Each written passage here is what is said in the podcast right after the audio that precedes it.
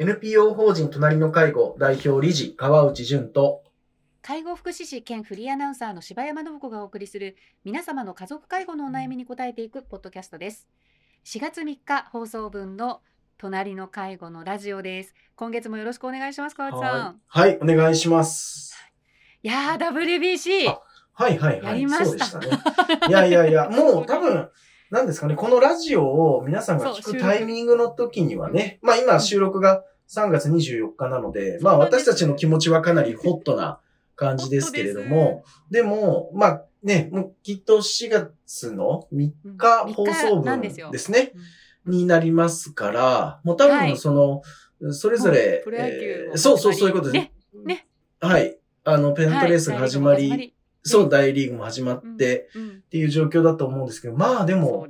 ね。これは本当に、な、なんですか、日本の野球ですよね。うん。が世界に通じる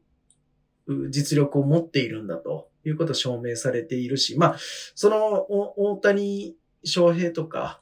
えーと、村神様ですかね。うんえーヤクルトの村え上えが、あの、活躍したというのは、まあもう、なんか多分、いろんなとこで言い尽くされてると思うんですけど、私はあの、ジャイアンツファンなので、やはえり、そうでした やはり、その、ジャイアンツの選手がどう活躍したかっていうことに、まあ、ついね、まあ、注目こだわってが。みましたはいそうですね。だから、ええやっぱり、お、岡本が、ね、いいところで打ちそうか、そうなんですよ。で、岡本って、まあ、あの、ね、知ってる人は知ってると思うんですけど、あんまり、こう、感情を表に出さないタイプの選手なんですよ。どちらかというと、ぼ、ぼーっといつもしているんだけど、でも、まあ、プレーはもう本当にすごい、まあ、守備も含めていいプレーが多いんですけど、ね。今回さすがにホームラン打った時は、あの、そあんなに感情的になる選手なんだな、と思って見てましたかね。で、いやーあとは、と、戸郷っていうはい。投手が、あの、今回はセットアッパーが戸郷翔征っていうピッチャーがいるんですけど、日本、あ、日本っていうか、ジャイアンツでは、ね、ローテーションを守ってるピッチャーなんですけど、お今回は中継ぎで出てきて、いや、もうしっかり抑えてたので、いや、これは、と。これは良かったな、と思っているのと、まあ、ジャイアンツの抑えである、えっ、と、今、名前がパッと出てこなくて、あれです。大勢。太田大勢。勢ね。ですね。そう。うん。大勢も、あのーいいところでしっかり抑えてくれてるので、いやー、だから、ジャイアンツファンとしても、とてもまあね、楽しみに。本当ですね。いやー、だから、ね、忘れちゃいけない、お大城っていうキャッチャーもいるんですけど、うん。あちょっとしか出てなかったんですけどうん。そうでしたそうでした。うーん。ね、えーぜひ、このシーズンが、いいシーズンになるといいですね。まあでも、あの、いや、う WBC を見てるときは、はいむ村上が打ってくれなかったときは歯がゆかったし、打ったときは気持ちよかったんだけど、でも今度敵になるので、いやー、あれはもう、あの、去年のシーズンの一番打ってた時なんて、どこの球もホームランになってたので、ねいやー、ちょっと、この復活の兆しを見せながら WBC 終わってるので、恐ろしいですね、やっぱりね。えねなんかまた一皮ね向ける感じがまいやちょっと、ちょっとまた今年も50本以上打つようなうん。状態になってくると、ジャイアンツの順位も相当危ういなぁと思いながら。ねうんね見てましたが。いや、それぞれのね素晴らしかったんで。いやーね。ね。いやー久しぶりにそのいいニュースというか、うん。ねええあのーままあね、ちょっとまだロスがちょっとありますね。あーあ、そうですか。いや、ねあの、やっぱり、あもう終わっちゃったんだなと。まあ、うん。ね、日本は今回全勝お優勝でしたけど、ねね。えーいや、もう本当にそうですね。だから、次の WBC に向けて皆さんがまたね、いい結果を出し、もうまた新しい、戦力が加わっていったりとかするのが楽しみですけど、うん、なんか新年度に向けてね、本当にいいパワーをね、そうですいねそう思いました。確かに。感じがしま本当に本当に、うん。あのー久しぶりに、こう、なんか、スカッとしたというか。うんまあ、ハラハラしましたけどね。本当しましたけどね。やっぱりすごいな、世界ってっていうね。す。いやー、うん簡単には勝てないですね。ねうんえいやメキシコ戦とか本当にね。ー、いやー、いや、もう、リードされてね、ねこもう大丈夫かなって思いながら、やっぱり、ね、この壁があるのかなと思いましたけどね。まあ、やっぱり最後決めてくれて。本当です。村上が本当ドラマにも書けないよね。本当に現実が。起きたなって感じでしたはい、まあ今年もね、ねはい。プロ野球も楽しみですけど。楽しみになりましたね、応援しながらますますね。はい、はい、はい本当にそうでした。そうですね。もうはいスタートしてる頃だということですね。いやいや、楽しみです。といはいうことですね。はい。うんもうちょっとこの話尽きなそうなんですけどあ、も、本当です。まあ、今回のあの、まあ、テーマには移りたいと思います。はい。はい、川口さんからあのご紹介いただいた記事で、えー朝日新聞で3月5日にあの社説として出ています。えーこれ東京の八王子ですねにあります滝山病院事件とという、はい。本当に、あそうの、ね。ね痛ましい事件ですね。あのえ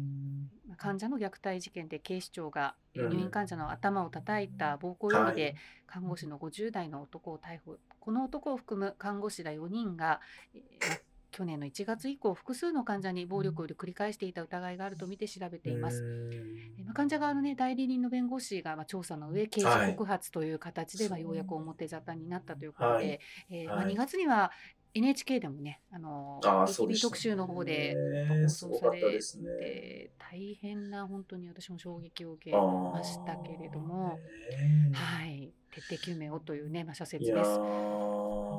本当ですね。まあ、やっぱり、うん、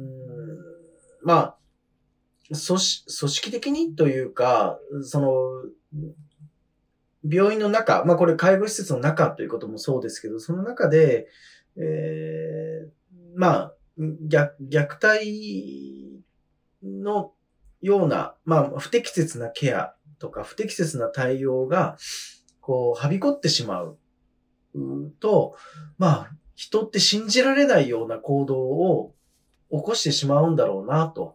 まあ、記事の中にも密室医療という記載もありますけど、まええあ、これは介護にも当然通ずるところがあって、ねえ、あの、本当に、いまあ、一人の支援者として、えーなんと悲しいことだろうと思うわけですけど、うん、だから、まあ、徹底究明っていうこともそうだし、まあ、なぜこういうことが起きたのか、またその構造、どういう構造があって、こういう病院が、まあ、言い方はあれですけど、野放しになってしまうのかというのは、改めてね、あの、うん、いろんな形で検証されるべきだし、まあ私たちもそれを、うんと当事者意識を持って考えていく必要があるのかなと思うんですけど、まあね、あの、透析患者であり、かつ精神科の入院治療が必要な方を受けられる病院というのが、なかなか選択肢がなくて、で、結局、そういった、重篤な方というか、まあ、いくつかの治療を並行してしなければならない方が、どうしても竹山病院に集まってきていたと。いうのが実態としてあって、まあね、それがおそらく患者と病院のパワーバランスを崩していったきっかけでもあるだろうなと、ここ以外で、いやいや、ね、受け入れてくれるところがないというような患者、またはそのご家族の状況が終わりかなとは思うんですけど、じゃあ、だからといって、うん、こういったことが繰り返されていいわけないので、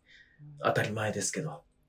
うん、やはり、そうですね、この構造的なところは、ぜひ、あの、究明いただきたいところかなとはお思うのと、まあ、うーん、まあ以前も同じような話をしたかもしれないですけど、まあやはりこう、うーん、こう、う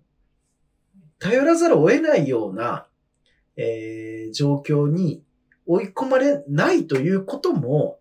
改めて必要ではあるかなと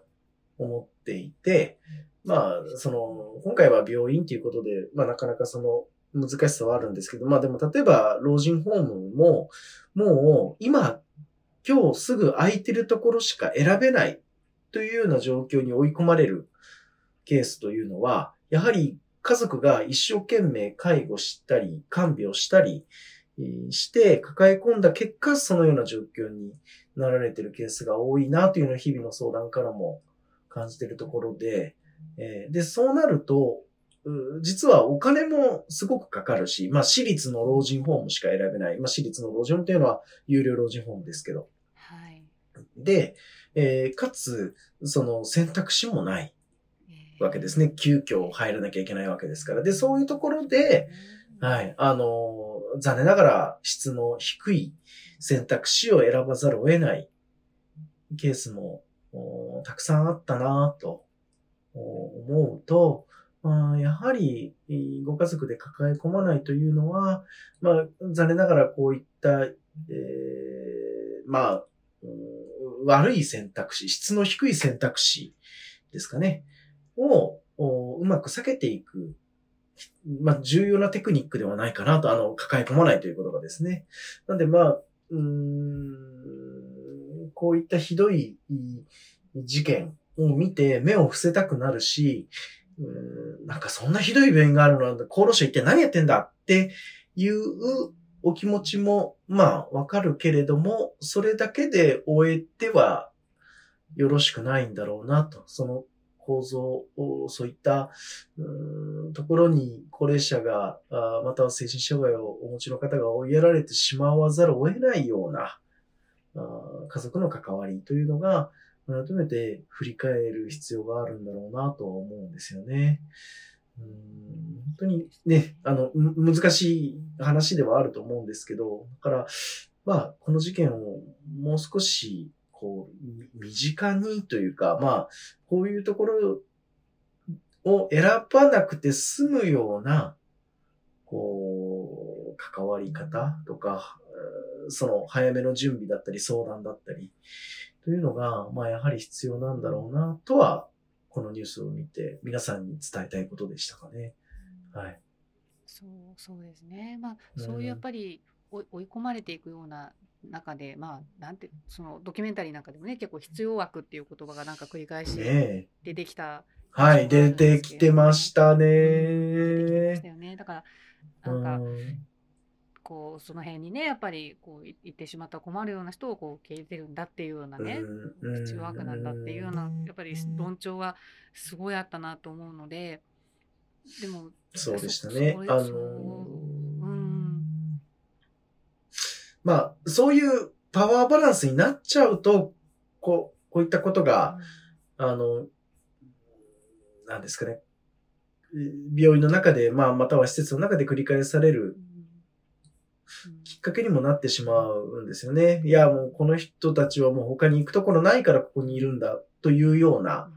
発言が、その実際働いている看護師さんとか病院長さんから出てきてる、その音声そのものが、あの、NHK では報道されていたようですけれども、だからまあ、あ、あな、あなってしまう構造の中で、私たち一人一人市民がというか、こういうサービスを利用する側として何ができるんだろうと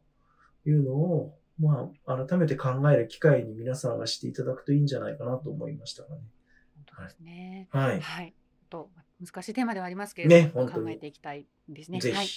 ありがとうございました。ありがとうございました。皆様の家族介護に関するお悩みを募集しております。ラジオネーム、年齢、性別、家族介護のお悩みをラジオアットマーク老人介護ドットコムまでお送りください。